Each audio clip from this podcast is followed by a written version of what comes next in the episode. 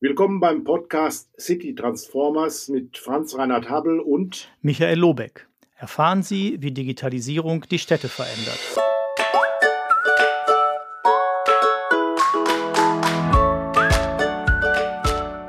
Ja, wir begrüßen alle unsere Zuhörer zu einer weiteren Episode des Podcasts City Transformer.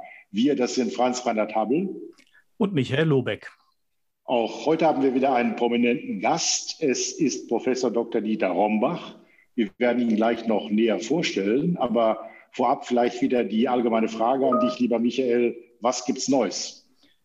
Ja, ich bin äh, ein bisschen überfragt dieses Mal, was es Neues gibt. Also außer, dass ich mit vielen Kommunen gerade Kontakt habe, die alle sehnsüchtig darauf warten, dass das BMI die Ergebnisse der dritten Staffel bekannt gibt. Äh, und alle hoffen dabei zu sein, aber ähm, du hast beim letzten Mal schon angedeutet, es wird wohl Mitte Juli werden. Ähm, aber das ist sozusagen eigentlich schon alles an Neuigkeiten, also nur so halbe Neuigkeiten, die ich habe. Hast du denn was, Franz Reinhardt? Ja gut, es wird der Juli werden. Äh, wohl am 6. ist die Jury-Sitzung. Ich gehe davon aus, dass das Ministerium dann noch ein, zwei, drei Tage braucht, um das alles zu sortieren, sodass wir dann Mitte Juli haben und von den 96 Antragstellern dann weitere, ich hoffe mal so zwischen 20, 25, 28 vielleicht, das ist meine Schätzung, in äh, die Förderung kommen. Und dann haben wir insgesamt ja fast 70, wenn man die 45 hinzuzählt, die in der ersten und zweiten Staffel ausgewählt worden sind. Das ist schon, äh, glaube ich, eine gute Hausnummer. Aber da werden wir gleich ja noch drüber sprechen. Ja, was mich beschäftigt, ist derzeit eben die Parteien, die noch übrig geblieben sind und ihre Wahlprogramme nicht aufgestellt haben, sind die äh, Grünen, die jetzt am Wochenende äh, ihren Parteitag haben, am 12. und ihr Programm aufstellen. Und die CDU wird das Programm am 21 6. bekannt geben. Und äh, es hatte diese Woche schon eine Sitzung der Bundestagsfraktion gegeben, wo auch Leitlinie und Leitpunkte zum Neustart Deutschland formuliert worden sind, die doch sehr digitale Aspekte enthalten. Und ich gehe mal davon aus, dass äh, solche Dinge wie Digitalcheck und Digitalministerium, die von der CDU gefordert werden, in dem Papier auch im Wahlprogramm dann wahrscheinlich wieder enthalten sind. Und dann sind wir rund mit allen Parteien. Und ich bin gespannt, wie die Dinge dann in den nächsten Wochen weitergehen und wie auch das Thema Verwaltungsleistungen, Modernisierung, Digitalisierung im öffentlichen Sektor an äh, Schwung aufnehmen wird. Ja, wir begrüßen ganz herzlich Professor Dieter Rombach. Heute ist er hier als Chief Digital Officer der Stadt Kaiserslautern. Und äh, ich sage das mal so direkt, die Stadt Kaiserslautern kann sich glücklich schätzen, einen so kompetenten Experten für die Transformation als CDO auch zu haben. Wir werden ja sicherlich einiges gleich hören. Herr Professor Rombach, Sie haben gerade eine hohe internationale Auszeichnung der Computer Society, der Internationalen Ingenieurvereinigung für Ihr Lebenswerk erhalten. Wenn Sie jetzt mal so die letzten 20 Jahre im internationalen Vergleich betrachten, ja, sind Sie mit Deutschland, was das E-Government betrifft, zufrieden? Oder sind wir hier noch weiterhin stark unterdigitalisiert? Wie würden Sie das mal in der Retrospektive auch der letzten Jahre einordnen und auch vielleicht einen kleinen Blick nach vorn wagen? Ja, also vielen Dank auch für die Einladung, äh, an diesem Podcast teilzunehmen. Ähm, wenn ich zurückschaue und jetzt gerade auch die äh, ja, noch laufende Pandemie im Auge habe, dann hat es, glaube ich, uns schon vor Augen geführt, dass wir noch große Defizite haben. Also sind da sicherlich Fortschritte erzielt worden. Und diese Ausschreibung Smart City hat sicherlich nochmal Initialeffekte zugegeben. Aber gerade jetzt äh, mit Homeoffice und so weiter äh, hat sich in vielen Kommunen in der Verwaltung immer noch ein enormes Defizit ergeben. Auch äh, haben wir immer noch Probleme mit Themen wie Datensicherheit und ähnlichen Dingen. Äh, wir haben hier in Kaiserslautern sicherlich, äh, sind wir einer der Vorreiter, aber sozusagen die Digitalisierungsdenke die für mich sich im Wesentlichen in dem Matrix-Denken zum Aus, äh, ausdrückt, die ist sehr schwer in sehr vertikal organisierte Verwaltungsstrukturen einzubringen. Ich möchte nämlich nicht sagen, dass das in der Wirtschaft, wo wir es schon seit Jahren machen, leichter war, ähm, aber es gibt andere Motivationen. Und hier, das ist im Moment eine meiner größten Herausforderungen, wie bringe ich sozusagen die etablierten Verwaltungseinheiten dazu, mit den neuen Digitalisierungskompetenzen im Sinne dieser Enabling äh, matrixorientierten Unterstützung zu arbeiten. Wir haben als Ziel ausgegeben, es darf eigentlich in der Verwaltung bei uns kein Projekt mehr geben, in dem nicht beim Kickoff eines Projekts die Digitalisierungsgruppe dazugerufen wird, um mit der Frage, was könnt ihr beitragen, wie könnt ihr uns effizienter, besser aufstellen und so weiter. Und Sie alle wissen wahrscheinlich in der Verwaltung, das ist nicht die übliche Denke, über äh, Referatsgrenzen hinauszudenken. Da haben wir sicherlich einen Change-Management-Prozess vor uns. Ähm, und ich glaube jetzt auch im Bereich Bildung, im Bereich Homeoffice, wir haben gesehen, ähm, wo wir noch Defizite haben. Ich bin immer jemand, der sagt, ein Desaster und die Pandemie war ein Desaster, muss genutzt werden, die Konsequenzen zu ziehen. Und ich sehe das bereits auf der Wirtschaftsseite. Also wir haben viele, insbesondere KMUs, die sich in den letzten Jahren äh, immer etwas schwer getan haben, wirklich auf die Digitalisierung aufzuspringen. Die uns jetzt die Türen einrennen und sagen, ja, jetzt haben wir erfahren, was für Nachteile wir hatten, weil wir die Digitalisierung in unseren Unternehmen nicht vorangetrieben haben. Ich erwarte ähnlichen Schwung auch in der Verwaltung, im Gesundheitsbereich, in allen Bereichen, weil uns wirklich äh, im, jetzt die Ausreden ausgegangen sind dass wir das nicht brauchen, sondern jeder hat es hautnah erfahren, äh, was die äh, Defizite sind, wenn man in der Digitalisierung hinten anhängt. Ich selbst habe auch Erfahrungen, weil meine Enkel zum Teil in den USA leben, wo zum Beispiel Homeschooling in einer ganz anderen Qualität, jetzt muss man wieder sehen, in den USA gibt es natürlich die Riesenunterschiede, aber in den äh, guten Schulen in einer unglaublichen Qualität äh, durchgeführt worden ist. Bei uns äh, gibt es immer noch sehr viele Schulen, die noch nicht mal einen adäquaten Netzanschluss haben. Aber ich bin überzeugt, dass wir da jetzt Schwung reinkriegen werden, weil jeder die Schmerzen erfahren hat. Ihre Erfahrung, wenn Sie sagen, dass das in den, in den Verwaltungen halt schwer ist, ähm, ich, ne, ich, würde ich erstmal vollkommen unterschreiben. Ähm, was hemmt die Leute da so? Sind das auch so, also ich habe. Ich, hab, ja, Besitzstandswesen, äh, Ownership, wenn also zum Beispiel das Tiefbauamt was macht mit dem Digitalbereich, wessen Projekt ist das? Man muss da auch sensibel vorgehen. Ich habe jetzt durchgesetzt, dass die Pressemitteilungen immer nicht von der Digitalgruppe, weil sonst sehen die immer aus als die Scheinenden und die anderen müssen die dreckige Arbeit machen, sondern dass man das als gemeinsamen Erfolg auch nach außen kommuniziert. Also da lernt man auch mit der Zeit viel. Äh, aber letztendlich ist immer wieder die Denke, ist es mein Projekt oder nicht mein Projekt? Und das ist eben genau in Matrix oder vernetzten Strukturen eine andere Denke. Und die okay. müssen wir in die Köpfe reinbekommen. Ja. Das heißt, Sie das sagen, muss, das muss von ganz oben motiviert sein. Mhm. Okay. Also ich sage jetzt mal, wenn der Oberbürgermeister als Chef der Verwaltung das nicht einfordert, mhm. wird das auch nicht passieren. Das haben wir auch in Firmen gelernt. Mitarbeiter lernen nichts schneller als die Erwartungshaltung der Vorgesetzten. Das stimmt, das stimmt. Das heißt, Ihre Aussage ähm, äh, ist die, dass äh, heute jedes Projekt, jedes politische Projekt auch ein Digitalprojekt ist im Sinne von Projektmanagement und äh, Informationsgenerierung und Verwendung. Ich stelle heute auch keinen Antrag, äh, um beim Projekt einen Bleistift verwenden zu können. Also ich meine, äh, die Zeiten sind vorbei, äh, sondern äh, digital ist eine Enabling-Kompetenz, die uns effizienter, effektiver, äh, vernetzter werden lässt, näher an die Endkunden, in unserem Fall die Bürger rankommen lässt und wer das nicht nutzt, der schwächt eigentlich die eigenen Projekte. Und das muss in die Köpfe rein. Häufig in Kommunen, äh, ich habe ja auch mit anderen Kommunen zu tun, ist die Digitalisierung so eine Gruppe, alles mit Digitalen, da beschäftigen sich die mit. Mit uns, ja, das ist natürlich komplett die falsche Sicht. In dem Kontext kann man auch immer wieder die Diskussion auf Bundesebene, muss sozusagen das Digitalreferat äh, im Kanzleramt sein oder soll es ein äh, äh, eigenes Ministerium sein? Ich muss sagen, ehrlich gesagt ist mir das egal, solange das als Querschnitt verstanden wird und mit Ressourcen versehen wird. Aber das würde ja bedeuten, dass ein CDO, der jetzt vieles an Aufgaben arrondiert und äh, organisiert, langfristig eigentlich gar nicht mehr da sein muss, sondern die gesamte Verwaltung ist digital. Das heißt, auch das Wort digital wird verschwinden, ja. weil die Abläufe sich völlig neu äh, unter diesen Aspekten auch äh, selbst organisieren. Der CDO ist aus meiner, also wir sehen bei uns in dem ganzen Kontext IT, Digitalisierung, Innovation, so wird bei uns das Referat heißen. Da ist sowohl die normale IT dabei, also die Personen, die wir bisher als IT bezeichnen, die, die, dafür sorgen, dass das richtige Equipment auf dem Schreibtisch steht, dass die richtige Vernetzung da ist und so weiter. Dann haben wir eine Gruppe, die sich mit Digitalisierung existierender Prozesse beschäftigt. Also wie kann ich das übers Internet zugänglich machen und so weiter. Und die schwierigste, die neueste ist die, die sich mit digitaler Transformation, neuen Geschäftsmodellen befasst. Und ich glaube, im Moment ist der CDO zuständig, die gesamte Roadmap mit zu verantworten. Mit der Zeit wird er immer mehr für diesen dritten Bereich zuständig sein, weil die ersten beiden selbstverständlich sind.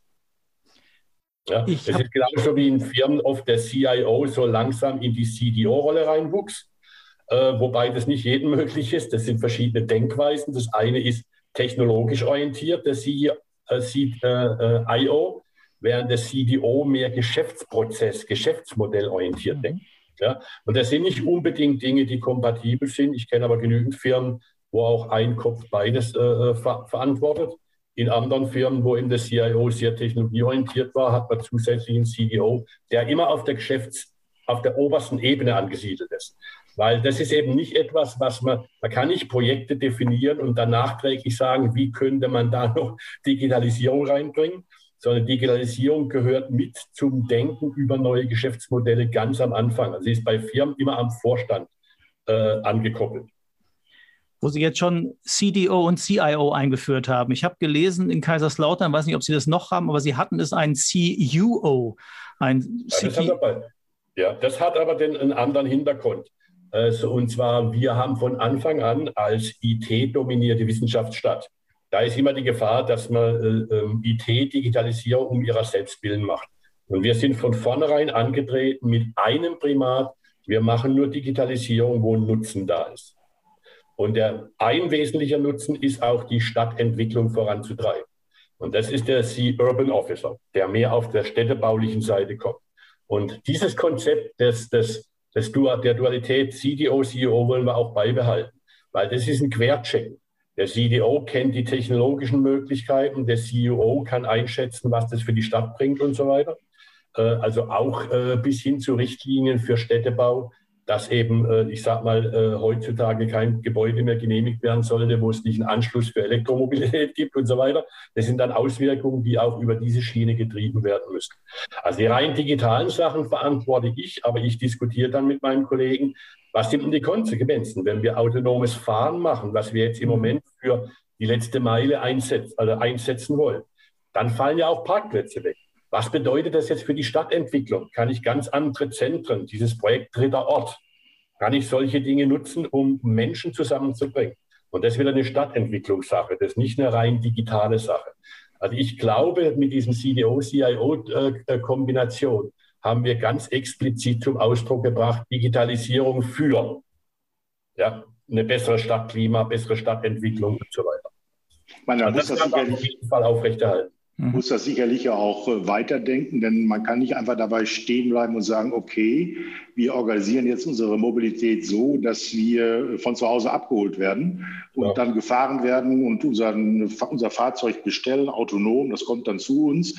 Die Frage muss ja tiefer gehen, wohin werden wir überhaupt fahren wollen und fahren genau. müssen in den nächsten 15 Jahren, wenn sich unsere Berufsorte, unsere Bildungsorte verändern, möglicherweise. Das heißt also eins zu eins aus der Gegenwartsbetrachtung Dinge zu übersetzen äh, und zu sagen, die bleiben genauso von der Zeitnutzung wie bisher. Ich glaube, genau. das ist ein Trugschluss. Wir müssen noch tiefer und konsequenter, glaube ich, uns diese Frage stellen, ja, wie werden wir denn leben wollen und wie werden wir leben in den nächsten 20 Jahren? Also es kann bis zu Stadtentwicklung führen, dass wir vielleicht dezentralere Zentren haben, dass ich nicht von jedem Ort, ich nehme mal eine Großstadt wie Berlin oder München, für bestimmte Dinge immer an denselben Ort fahren muss, sondern dass ich eher kleine Zellen, also hierarchisch aufgebaute Strukturen habe, die, sodass ich halt auch von der Mobilität her gar nicht so weit fahren muss. Genau. Nicht nur wegen Arbeiten, sondern auch wegen anderer Dinge, Einkaufsmöglichkeiten und so weiter. Ja, dann greift ja jetzt da, also wenn, wenn wir das Modell so denken, dann greift das ja relativ gut Hand in Hand auch mit den Gedanken, die sich in einigen Großstädten, ne, es gibt diese, diese Gedanken, ja. Paris, 15 Minuten Stadt und sowas, äh, ja. wo dann einfach Nachhaltigkeit, also jetzt ökologische Nachhaltigkeit damit auch nochmal Hand in Hand geht, wenn wir Mobilität stark reduzieren können. Ne? Genau. Gut, aber das ist sicher vielleicht in, in der Größenordnung Kaiserslautern mit 100.000 noch ein bisschen anders als in Paris, aber ähm, dennoch ist es, ja. Aber trotz allem da, wenn Sie bei Kaiserslautern eben auch die Orte außenrum mitnehmen, dann haben Sie auch eine größere Struktur, in der sich vielleicht nicht in derselben Größenordnung, aber ähnliche Fragestellungen ableiten. Ja. Und wir sehen uns ja auch als Testgelände für die Umsetzung bestimmter Dinge. Und äh, das Land fordert, die unterstützen uns ja weiterhin finanziell, fordert von uns eigentlich immer mehr oder erwartet immer mehr, dass wir nicht nur Dinge für Kaiserslautern machen, sondern in Kaiserslautern pilotmäßig mhm. und dann Gedanken machen, wie kann das auf andere Kommunen aus Sicht des Landes, hauptsächlich in Rheinland-Pfalz, aber man kann das sicherlich auch deutschlandweit denken, äh, äh, zu übertragen. Das ist in der ganzen Bewegung sowieso etwas, was aus meiner Sicht noch viel zu kurz kommt, Wiederverwendung. Ähm, es gibt ja so viele Herausforderungen. Äh, also ich wäre froh, wenn ich Lösungen von anderen Stellen übernehmen könnte und mich dafür um anderes kümmern könnte. Ja. Aber häufig passen die Lösungen nicht eins zu eins. Also Wiederverwendung ist eine, ist eine ganz tricky Sache. Ja, da muss man sich auch Gedanken machen, wie sind die Anforderungen in einer anderen Kommune anders und wie muss ich die Lösung anpassen, dass sie dort passt. Ja. Stichwort Wissenstransfer, diese ja, Transferstelle, die der Bund einrichten will, die liegt ja ein bisschen auf Eis, weil es wohl noch vergaberechtliche Probleme gibt, die zu lösen sind. Das ist aber auch schon wieder ein halbes Jahr her. Und äh, wir wissen, dass gerade dieser Bereich doch sehr schnelllebig ist und äh, Städte auch auf Erkenntnisse anderer Städte warten und sich ja schon eigene ja, äh, Netzwerke gebildet haben, untereinander auch der äh, Städte im Smart City-Bereich. Und der Bund letztlich ja auch diesen Teil des Wissenstransfers ähm, fördert. Also insofern haben Sie recht, es darf nicht zu einem Strömungsabriss kommen zwischen den 75 äh, High-End-Städten, genau. die nachher mit einer Milliarde, fast einer Milliarde gefördert sind, und den 10.867 sonstigen Kommunen, die wir in Deutschland haben. Also das ist für mich wichtig und auch eine Pflichtaufgabe, sage ich mal, der jetzigen Akteure, da das Umland und andere Kommunen stärker einzubeziehen. Ich denke, diese Auffassung teilen Sie ja und Sie arbeiten ja auch selbst am, am Verteilen des Wissens. Ja, wir, wir haben jetzt in dem neuen Antrag beim Land auch genau den Begriff Wissenstransfer dafür eine Stelle begründet, um aktiv den Transfer in Rheinland-Pfalz zu befördern. Aber das Ganze kann man natürlich auch auf Bundesebene sehen. Ja, grundsätzlich sagt das BMI-Programm ja auch, äh, ne, hat einen starken Schwerpunkt da drin. Es sagt immer, ihr sollt das nicht für euch entwickeln, sondern für alle. Äh, ja. also der, der, der, Gedanke ist schon da, nur an der, an der Umsetzung fehlt es noch ein bisschen. Ja, wir haben dazu ein Netzwerk bei uns aufgebaut, das heißt die Krone-Netzwerk in Rheinland-Pfalz, wo wir uns regelmäßig austauschen, sodass auch ja, ein gewisses Vertrauensverhältnis entsteht. Das ja. brauchen wir auch, um solche Dinge zu laufen zu können. Ja. Für Sie unsere Nee, bitte, Michael. Sie haben vorhin angesprochen, äh, so am Rande dieses Projekt Dritte Orte. Das fand ich ganz spannend, also in der Kopplung sozusagen mit, was haben wir denn für Effekte durch die Digitalisierung und äh, was kann das für Stadtentwicklungsauswirkungen haben. Und dabei ist mir dann nochmal eingefallen, dass äh, Rheinland-Pfalz ja auch diese lokalen Coworking Spaces äh, kofinanziert. Ähm, mhm. ist das was Besonderes, sage ich mal, aus Rheinland-Pfalz, dass die sich so auf diese dritten Orte oder was Besonderes für Kaiserslautern auf diese dritten Orte orientieren, die ich ja eigentlich ein sehr spannendes Phänomen Phänomen gerade für die Zivilgesellschaft finde. Ja, also es ist sicherlich ein Thema, was wir in Rheinland-Pfalz jetzt in erster Linie mit dem Innenministerium schon seit langen äh, Jahren führen. Äh, und es soll natürlich auch Motivation sein für das, was Herr Happel vorhin angedeutet hat, dass eben, wenn wir mobil, äh, ähm, also mobiles Fahren einführen, äh, autonomes Fahren, Entschuldigung, einführen, dass wir dann natürlich nicht alles beim Alten lassen, sondern uns auch Gedanken machen, wie bestehende Strukturen verändert werden können. Und das hat natürlich auch eine Bürgerbeteiligungsdimension, das Ganze. Weil dieser dritte Ort, da wollen wir ja die Bürger selbst äh, äh, Wünsche äußern lassen, zu welchen Anlässen ein Platz gebraucht wird. Wenn man sich das heute anschaut, da gibt es einen Riesenplatz bei uns, der zweimal in der Woche für Markt verwandt wird, sonst er verwaist. Schwachsinn, kann man nur sagen. Ja? Und so gibt es viele Orte und es wird auch so Stand-up-Meetings geben sodass also auch eine Gruppe von Menschen einfach sagen kann, und dafür haben wir mobiles Mobiliar, dafür werden wir auch die Infrastruktur bereitstellen.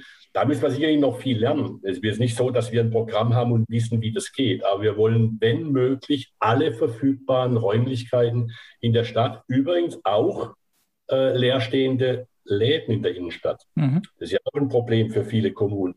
Anstatt die leer stehen zu lassen, wollen wir sie nutzen für Treffen und Veranstaltungen von Bürgern. Ja, auch damit bringen sie wieder Bürger in die Innenstadt, ja. die vielleicht durch den Verlust von Einzelhandel zum Teil wegbleiben. Ich glaube, da ist Kaiserslautern noch nicht mal am schlimmsten dran. Da gibt es wahrscheinlich noch kleinere Kommunen, die damit noch größere Probleme haben. Also so eine Art Pop-up-Stores, wo man sich begegnen kann, ja. wo man auf Zeit vielleicht im Sommer ja. eine andere Funktion hat als im Winter und genau, mit äh, jungen Menschen, mit Jugendlichen, aber auch mit Erwachsenen äh, je nach Jahreszeit bestimmte Dinge machen kann, auch Gemeinwesenarbeit vielleicht in Vereinsarbeit damit unterstützt und fördert und sie niederschwellig zugänglich macht, vor allen Dingen und sichtbar macht. Ich glaube, das könnte ein ganz interessanter Ansatz sein, auch in den Funktionsweisen von äh, Gebäuden und Flächen die eben brach liegen oder im Leerstandsmodus sich befinden, dann in der Zwischenzeit wenigstens anders umzugehen auch. Wir sprechen ja im Bund davon, auch die Schüler, die jetzt eineinhalb Jahre verloren haben, nachzuholen. Ja, dass die im Prinzip auf, äh, ja, wieder aufspringen können und äh, Wissen nachholen können. Äh, ich glaube, da gäbe es eine unglaubliche Möglichkeit, so in kleinen Gruppen sich in verschiedenen Plätzen zu treffen und, und Dinge zu machen, die nicht nur reiner Wissensvermittlung, auch Wissensvermittlung, aber auch sozialen Kompetenzen dienen können. Ja, da brauchen wir keine großen neuen Hallen bauen oder großen Säle. Es gibt eigentlich genüg, genügend verteilte äh, äh Plätze, Ressourcen, die man dazu nutzen könnte. Genau. Und das wäre dann noch eine viel stärkere Integration auch in die Stadt selbst. Und die bekannt zu machen, kann man ja mit Digitalisierungskomponenten und Tools auch ganz gut, glaube ich, auf Plattformen und in Netzwerken auch darstellen und offerieren. Wenn jetzt unsere Zuhörerinnen und Zuhörer Sie fragen, was sind denn die Schwerpunkte von Smart City Kaiserslautern, äh, was würden Sie antworten? Ja, also die Schwerpunkte sind sicherlich ein neues realistisches Konzept für autonomes Fahren. Äh, neuartig insofern, als wir jetzt nicht die Busse ersetzen wollen, weil den Streit mit den Busfahrern wollen wir im Moment nicht haben, sondern die letzte Meile. Wir haben sehr viele äh, Gebiete, wo die älteren Menschen so ein bis zwei Kilometer zur Bushaltestelle haben und dann trotzdem im Auto in die Stadt fahren. Wir hoffen, dass wir sie mit diesem Überbrücken der letzten Meile autonom dazu bringen können, ihr Auto zu Hause zu lassen. Aber äh, eigentlich ähm, muss, damit sowas funktioniert, ein Fahrer in dem Buschen sein. Und wir haben jetzt ein Konzept entwickelt in Kaiserslautern. Ja, der Fahrer ist dabei, aber nicht im Bus. Der sitzt an einer 24-7-Station im Rettungs zum Beispiel äh, System und kann von dort über, ich sage mal, Videotechnologie sehen, wie das Auto fährt und im Notfall eingreifen. Ja, also nicht dabei im Fahrzeug, aber trotzdem geführt durch eine Person, die über ja, Videotechnologie, da brauchen Sie natürlich 3, 5G für diese Kommunikation, Dazu äh, sind wir auch froh, dass wir Modellstadt 5G geworden sind. Das wird unter anderem damit getrieben. Das ist ein Thema, also eine praxisnahe Umsetzung von autonomen Fahren. Weil jeder, der Ihnen sagt, unter allen Randbedingungen autonomes Fahren, der ist 30 Jahre zu früh dran. Also das ist unrealistisch, da kann ich Ihnen genügend Beispiele geben. Entweder fährt man auf festen, geraden Strecken am Rhein entlang, das geht auch, ist vielleicht nicht, die wichtigste Strecke, oder man hat jemanden drin sitzen, der immer aufpasst. Das ist aber auch ein Ressourcenproblem. Oder man hat eben eine Fernüberwachung. Das ist das Thema, was wir rausgreifen. Ähm, das andere Thema ist diese Einbeziehung der Bürger. Dritter Ort ist nur ein äh, Thema äh, davon. Das andere ist Handel. Wir wollen in Verbindung mit dem Smart Rural Network, Sie kennen ja wahrscheinlich das Projekt in Rheinland-Pfalz auf dem Land, und das mit entsprechend äh, Infrastruktur in der Stadt verbinden, sodass ich einkaufen kann, dass die Dinge irgendwo hinterlegt werden und von jemandem mitgenommen werden können. Also einkaufen sozusagen per Internet, aber dann mit gekoppelter Lieferung über ja, Personen, die halt zufällig in der Richtung fahren und es mitnehmen können. Ähm, ich würde mal sagen, das sind so vielleicht drei Hauptschwerpunkte. Ah, zwei weitere, die aber wir äh, unterscheiden immer natürlich zwischen Dingen, die man direkt umsetzen kann und Dingen, die noch Experimentierfeld sind. Experimentierfeld ist bei uns im Pfaffgelände eine Zero-Emission-Energieversorgung. Da bauen wir einen gesamten Stadtteil neu. Da ist mit vielen Organisationen zusammen dieses EN-Stadt-Pfaff-Projekt am Laufen. Äh, wir machen viel im Bereich Gesundheit, dass zum Beispiel bei Unfällen ähm, direkt vor Ort bereits auch über 5G Informationen ans Krankenhaus übertragen werden können, sodass die einige Zeit sparen, weil sie sich rechtzeitig auf die Situation äh, einstellen können. Und ein letztes Projekt, was wir haben, war auch schon bereits in der Frankfurter Allgemein, Sicherheit durch Licht. Also Licht zu benutzen, äh, um zum Beispiel Rettungsfahrzeugen anzuzeigen nachts, wo wurde, von wo wurde angerufen. Oder auch, wir haben den Fautweg, wo Menschen im Winter, wenn es glatt ist und so weiter, gewarnt werden. Oder wo das Licht nur angeht, wenn sich jemand bewegt, sodass sie auch Energie sparen. Aber generell Licht als Medium oder Mittel, um Sicherheitsgefühl zu erwecken. Äh, hat ja oft mit äh, Perzeption und nicht nur mit absoluter Sicherheit, zu aktueller Sicherheit zu tun. Aber ich glaube, das sind so die wichtigsten Dinge. Und äh, ich glaube, eine unserer wichtigsten ähm, Assets ist, dass wir seit ungefähr 15 Jahren eine ganz enge Kooperation mit dem Wissenschaftsstandort, der sich ja sehr stark auf MINT und digitale Transformation konzentriert hat, und der Stadt haben. Das heißt also, auch ich als CDO äh, ist eigentlich nur die Weiterentwicklung der Verbindung zwischen Wissenschaftsstandort und Stadt. Wir haben bei uns in der Stabsstelle einen, haben wir zwei Leiter. Ein Leiter ist jemand vom DFKI, der dort das ganze Thema Bürgerkonto und so weiter vorantreibt. Also wir sind sehr stark in der Verwaltung wissenschaftsaffin in dem Sinne, dass dort eigentlich bei jedem Projekt angefragt wird, wer könnte uns da unterstützen aus dem Wissenschaftsumfeld. Das, Sie nehmen mir quasi die nächste Frage schon damit wunderbar, eine wunderbare Überleitung, weil ich wollte gerade fragen, warum ist das in Kaiserslautern so gut? Ähm, und erinnerte mich dran, Kaiserslautern hat sich schon an dem Wettbewerb T-City der Deutschen Telekom äh, beteiligt, äh, ist auch weit gekommen. Äh, bei Bitkom waren Sie dabei und äh, ja. jetzt dann wieder sozusagen. Also es hat auch eine lange Tradition, ne, wie Sie sagen. Es ist jetzt nicht. Ja, und wenn Sie daran denken, in der, der Begriff Industrie 4.0 ist im äh, in einem Lab in Kaiserslautern, DFKI, entstanden. Also Digitalisierung vielleicht äh, gibt's, hat eine lange Tradition in Kaiserslautern, Forschung zu dem Thema Landwirtschaft. Also John Deere treibt seine weltweite Forschung zu dem Thema im Europäischen Zentrum in Kaiserslautern. Äh, wir hatten bloß noch nicht so viele Kontakte in die Verwaltung rein. Also ich sehe das ganze Bitkom und jetzt Smart City als die Anlässe, um auch unsere Kompetenzen jetzt in die Verwaltung reinzubringen. Ist für mich einfach ein anderes Ange äh, äh, mhm. Anwendungsgebiet. Allerdings aus Bürgersicht wahrscheinlich das Wichtigste, weil ich sage immer, das ist eigentlich, das ist eigentlich unser, unser Schaufenster nach außen. Weil was in den Firmen passiert, Industrie 4.0, ja, kann man auch kommunizieren, aber es ist nicht so erfahrbar für die Bürger. Für die Bürger ist erfahrbar, wenn sie Erleichterungen haben in normalen Verwaltungstätigkeiten, im Parken, was auch immer das sein mag. Ja. Und deswegen ist die Verwaltungsdigitalisierung das Schaufenster der Gesellschaft. Günter Zisch in Ulm sagt ja immer, man muss die Würste ins Schaufenster hängen.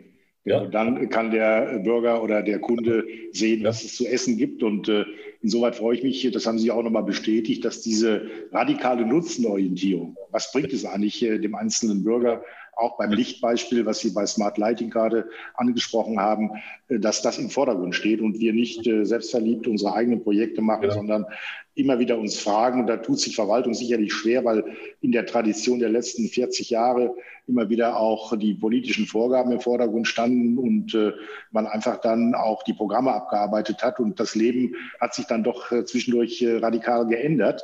Nicht radikal, aber zumindest ist es weitergegangen und sich auf diese dynamischen Entwicklungen einzulassen, äh, das ist sicherlich eine Herausforderung für die Verwaltung, auch für das Change Management eben äh, im Kopfe auch ähm, eben Veränderungen zuzulassen, Mut zu haben, was Neues auszuprobieren, ähm, über die Silos hinaus in die anderen Abteilungen zu schauen.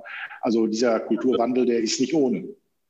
Also wir haben dazu jetzt auch so einen Beirat seit einigen Jahren, den ich leite, das sind 50 Personen drin, die so ziemlich alle gesellschaftlichen Gruppen vertreten in denen wir jeden Plan äh, zur Diskussion stellen und dann auch durchaus ergänzen, auch kritisch kommentieren lassen. Also von Senioren über Arbeitslose, über Studierende, über Schüler, über Künstler, also Kunstbereich, also alle Bereiche, auch Wirtschaft vertreten, so dass wir immer wieder versuchen, ein Geschäftsmodell für ein neues Projekt zu finden, wo zumindest ein signifikanter Teil der Bevölkerung sagt, da hätten wir was davon.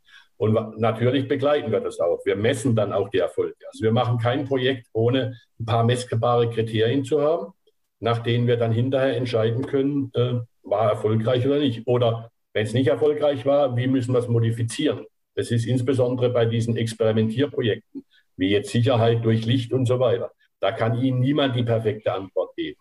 Da müssen Sie einen konstanten Feedback. Ich sage mal, das, was wir im Bereich Softwareentwicklung mit agiler Entwicklung etabliert haben, das gehört in jede schnelllebige Umgebung. Und wenn Digitalisierung keine schnelllebige Umgebung ist, dann weiß ich nicht, wer, wer wo es schnelllebig zugeht. da müssen wir diesen regulären Feedback, den müssen wir etablieren, sonst arbeiten wir haarscharf an den Interessen der Bürger vorbei. Aber sind das dann eher interne Prozesse, sag ich mal, diese, ich sag, nennen Sie jetzt mal Evaluationsprozesse oder sind das auch Dinge, die jetzt, die ich auch einfach nachgucken kann, dass ich, ich sehe, wie erfolgreich waren Sie denn?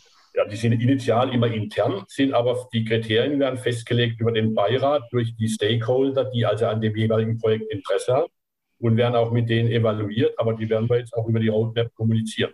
Also, weil ich frage mich das auch gerade auch in Richtung Transfer, aber man lernt ja manchmal auch gut davon, dass andere für Fehler gemacht haben. Die muss ich da nicht ja, nochmal machen, so, ne? Ja. Also, menschliche Erfahrung zeigt, dass aus Fehlern man leichter lernt als aus Erfolgen. Jetzt haben Sie gerade schon, Herr Professor Rombach. Bewusstsein dazu, über Fehler zu sprechen. Ja.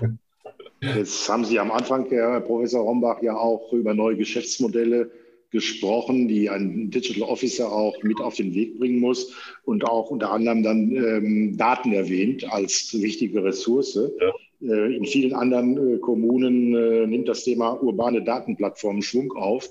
A, mhm. wie ist die Lage in Kaiserslautern und würde sich auch nicht hier schon an, auf kommunaler Ebene ja, mehr Bündnisse zu schließen und gemeinsame Datenplattformen zu ja. entwickeln, um auch den interkommunalen Austausch, den ich ja auch als Chance betrachte und der noch nicht zu einem äh, guten äh, Endergebnis gebracht worden ist, da ist noch viel Luft nach oben, den weiter auszubauen. Also mit anderen Worten, was macht Kaiserslautern hier in Sachen Data-Plattform? Ich glaube, da sind wir ganz gut aufgestellt, weil da genau, wie ich vorhin erwähnt habe, diese Kooperation mit dem DFKI eine Rolle spielt. Also da haben wir äh, einen führenden Mitarbeiter, den Herrn Dr. Memmel aus dem äh, DFKI, als Co-Leiter der Stabsstelle, der sich speziell diesem Thema zuwendet.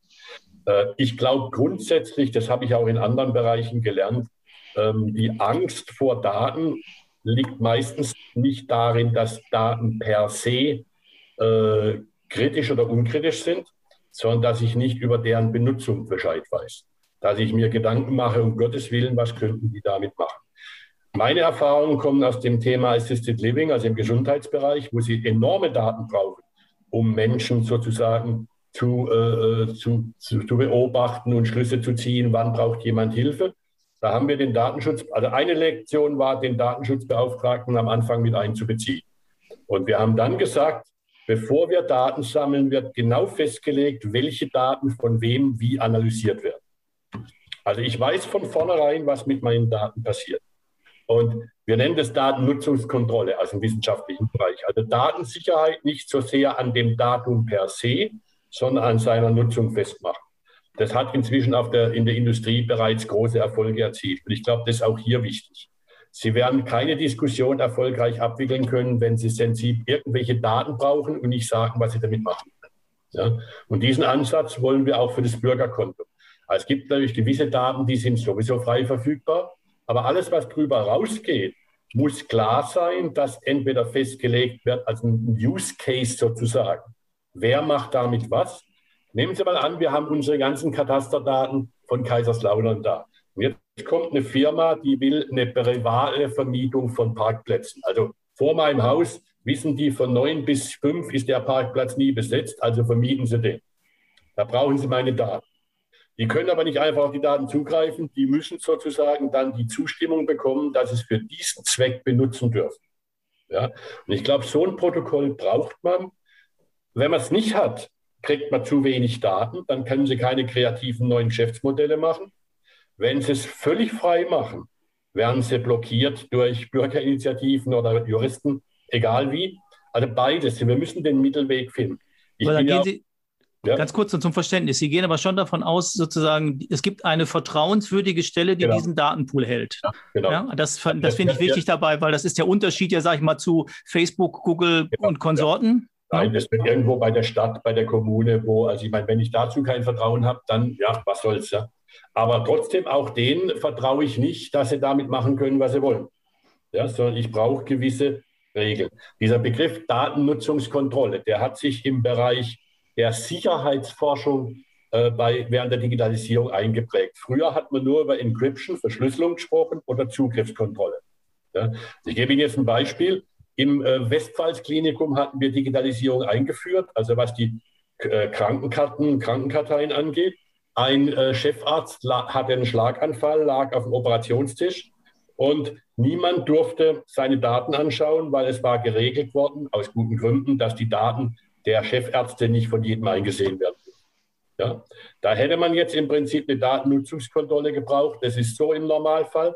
Aber wenn der Besitzer auf dem Operationstisch liegt, dann darf der operierende Arzt zugreifen. Also ich sage jetzt mal nur so, ja? das ist jetzt so ein triviales Beispiel, soll aber zum Ausdruck bringen, allein über die Regelung, wer hat Zugriff, nur der Chefarzt oder alle, werde ich es nicht lösen. Ich muss eine dynamische Regelsprache oder Regelsache äh, äh, entwickeln, die dem gerecht wird, um die Risiken sozusagen relativ zu sehen. Mhm. Aber sind wir nicht da auch bei dem Thema äh, mangelnde Datenkompetenz in der Verwaltung? Wenn Natürlich. ich das aufgreife, was Sie gesagt haben, will ich ja auch, äh, um mit Daten, äh, wenn man so will, neue Dienstleistungen zu entwickeln beim Thema Data Analytics. Und wo sind die Experten in der Verwaltung, die in der Lage sind, das zu beherrschen? Äh, was wenn wir sie hätten, können wir sie nicht bezahlen. Ja. Auf deswegen der anderen Seite. Deswegen haben wir das DFKI dabei. Also deswegen, das, wir haben genau gewusst, zu dem Thema können wir es nicht bootstrappen in der Verwaltung. Da brauchen wir externe Kompetenz. Dass natürlich jetzt mit der Zeit auch Leute heranwachsen, die mit dem zusammenarbeiten innerhalb der Verwaltung, ist klar. Aber wir brauchten diese Kompetenz von außen, insbesondere um die riesen Datenmengen zu analysieren, um die, um die es da auch gehen kann. Ja, also das würde ich auch jedem empfehlen, das nicht sozusagen mit Amateurressourcen aufzubauen.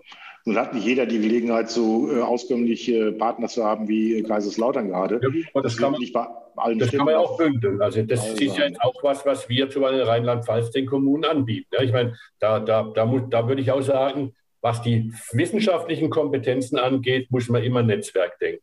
Weil ich kann nicht die Wissenschaftskompetenz in Kaiserslautern jetzt in, weiß ich was, Andernach aufbauen. Ja, sondern da muss es über Kooperation gehen. Dieses staatliche Handeln, was wir hier gerade äh, herausarbeiten oder auch das Handeln auf der kommunalen Ebene im Bereich Daseinsvorsorge, was ja eine Renaissance erfahren hat, jetzt auch die Digitalisierung, auch durch dem Stichwort digitale Souveränität, wird das alles ohne Industrie gehen oder brauchen wir nicht auch die Industrie als Partner in gewissen Bereichen? Denn Innovationskraft kommt natürlich auch sehr stark aus der Wirtschaft. Das kann man ja nicht äh, ja, Abrede stellen. Ne? Wir haben die alle dabei. Das war übrigens eine meiner Aktionen vor fünf Jahren, als wir das äh, begonnen hatten habe ich die Leitung der Science in Alliance Kaiserslautern übernommen. Das ist das Netzwerk aller Hochschulen, Institute und High, äh, damals Institut. Und ich habe gesagt, das Ganze hat im Sinne von Innovation nur Sinn, wenn auch die Firmen dabei sind. Deswegen haben wir es jetzt Science and Innovation Alliance genannt. Also wir haben jetzt mehr Firmenmitglieder, die auch Interesse, also mehr Interesse noch zeigen als die Wissenschaftler, muss man sagen, weil die sich natürlich auch einen Mehrwert versprechen. Aber ich gebe Ihnen da völlig recht, in der Umsetzung äh, brauchen sie die, die äh, Firmen, vor allem die kleinen Ausgründungen, die da manchmal Ideen aufgreifen. Also seit die Digitalisierung an Fahrt aufgenommen hat, haben wir hier auch einen enormen äh, Anstieg an Ausgründungen. Wie kriegen Sie diese Bausteine zusammen? Ähm, also jetzt den Teil, den wir gerade besprochen haben, Innovation mit Unternehmen, mit Forschungseinrichtungen und so weiter und diesen ganzen Teil, ich sag mal, der Zivilgesellschaft, Bürgerbeteiligung, weil ich habe ab und zu das Gefühl, ähm, es gibt oft ein Gap, weil man natürlich jetzt nicht einfach alles trans transportieren kann und äh, man braucht aber ja Vertrauen ineinander, weil die, zumindest die ja. Bürger müssen ja das alles, zumindest spätestens bei der Wahl mittragen, sage ich mal, und Leute wählen, die das nicht alles äh, kritisch und schwierig sehen. Also wir trennen es nicht, auch in dem Beirat sind Vertreter der Wirtschaft dabei. Also wir versuchen auch diese Gruppen zusammenzubringen. Und die Wirtschaft spielt zwei verschiedene Rollen. Die Wirtschaft spielt zum Beispiel, wenn Sie an Industrie 4.0 denken, als Rezipient eine Rolle. Die wollen das umsetzen. Mhm. Wenn es um Verwalt Automatisierung von Verwaltungsdienstleistungen geht, dann sind die Enabler. Mhm. Ja, die können uns helfen, das umzusetzen. Die spielen also zwei Rollen da drin. Und deshalb hielt ich es von Anfang an auch für richtig, die nicht erst mitzunehmen, wenn man Bedarf hat, sondern die in die ganzen Austausche, Diskussionen mit einzubeziehen. Ich habe also auch in meiner Allianz da bis, bis zum Vorstand immer paritätisch Forschung und äh, Praxis vertreten.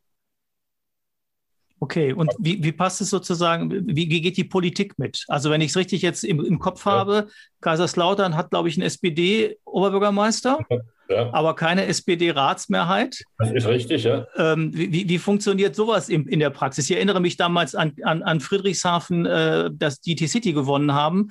Da ja. war das eine ähnliche Konstellation und das hat nicht immer zu ja, reibungslosen Umsetzungen geführt. Gerade auch vor Wahlen, der, der, die Versuchung besteht, die andere Seite zu blocken, ist klar. Aber ich glaube, umso mehr ist es, ich bin ja jetzt apolitisch da dabei, sondern fachlich dabei, umso mehr können wir mit rationalen Argumenten, wenn wir also zum Beispiel Benutzergruppen mitbringen, die sich dafür einsetzen, dann wird es schon schwerer abzulehnen. Ja, ich glaube, also den Nutzeneffekt zu zeigen, ist besonders wichtig, um überparteilich Konsens zu erzielen. Also ich kann mir nicht vorstellen, dass viele Parteien gegen einen Vorschlag wären, mal angenommen, er ist finanzierbar, der bei vielen Bürgern ankommt. Da würden Sie sich ja selber ins Knie schießen. Ne?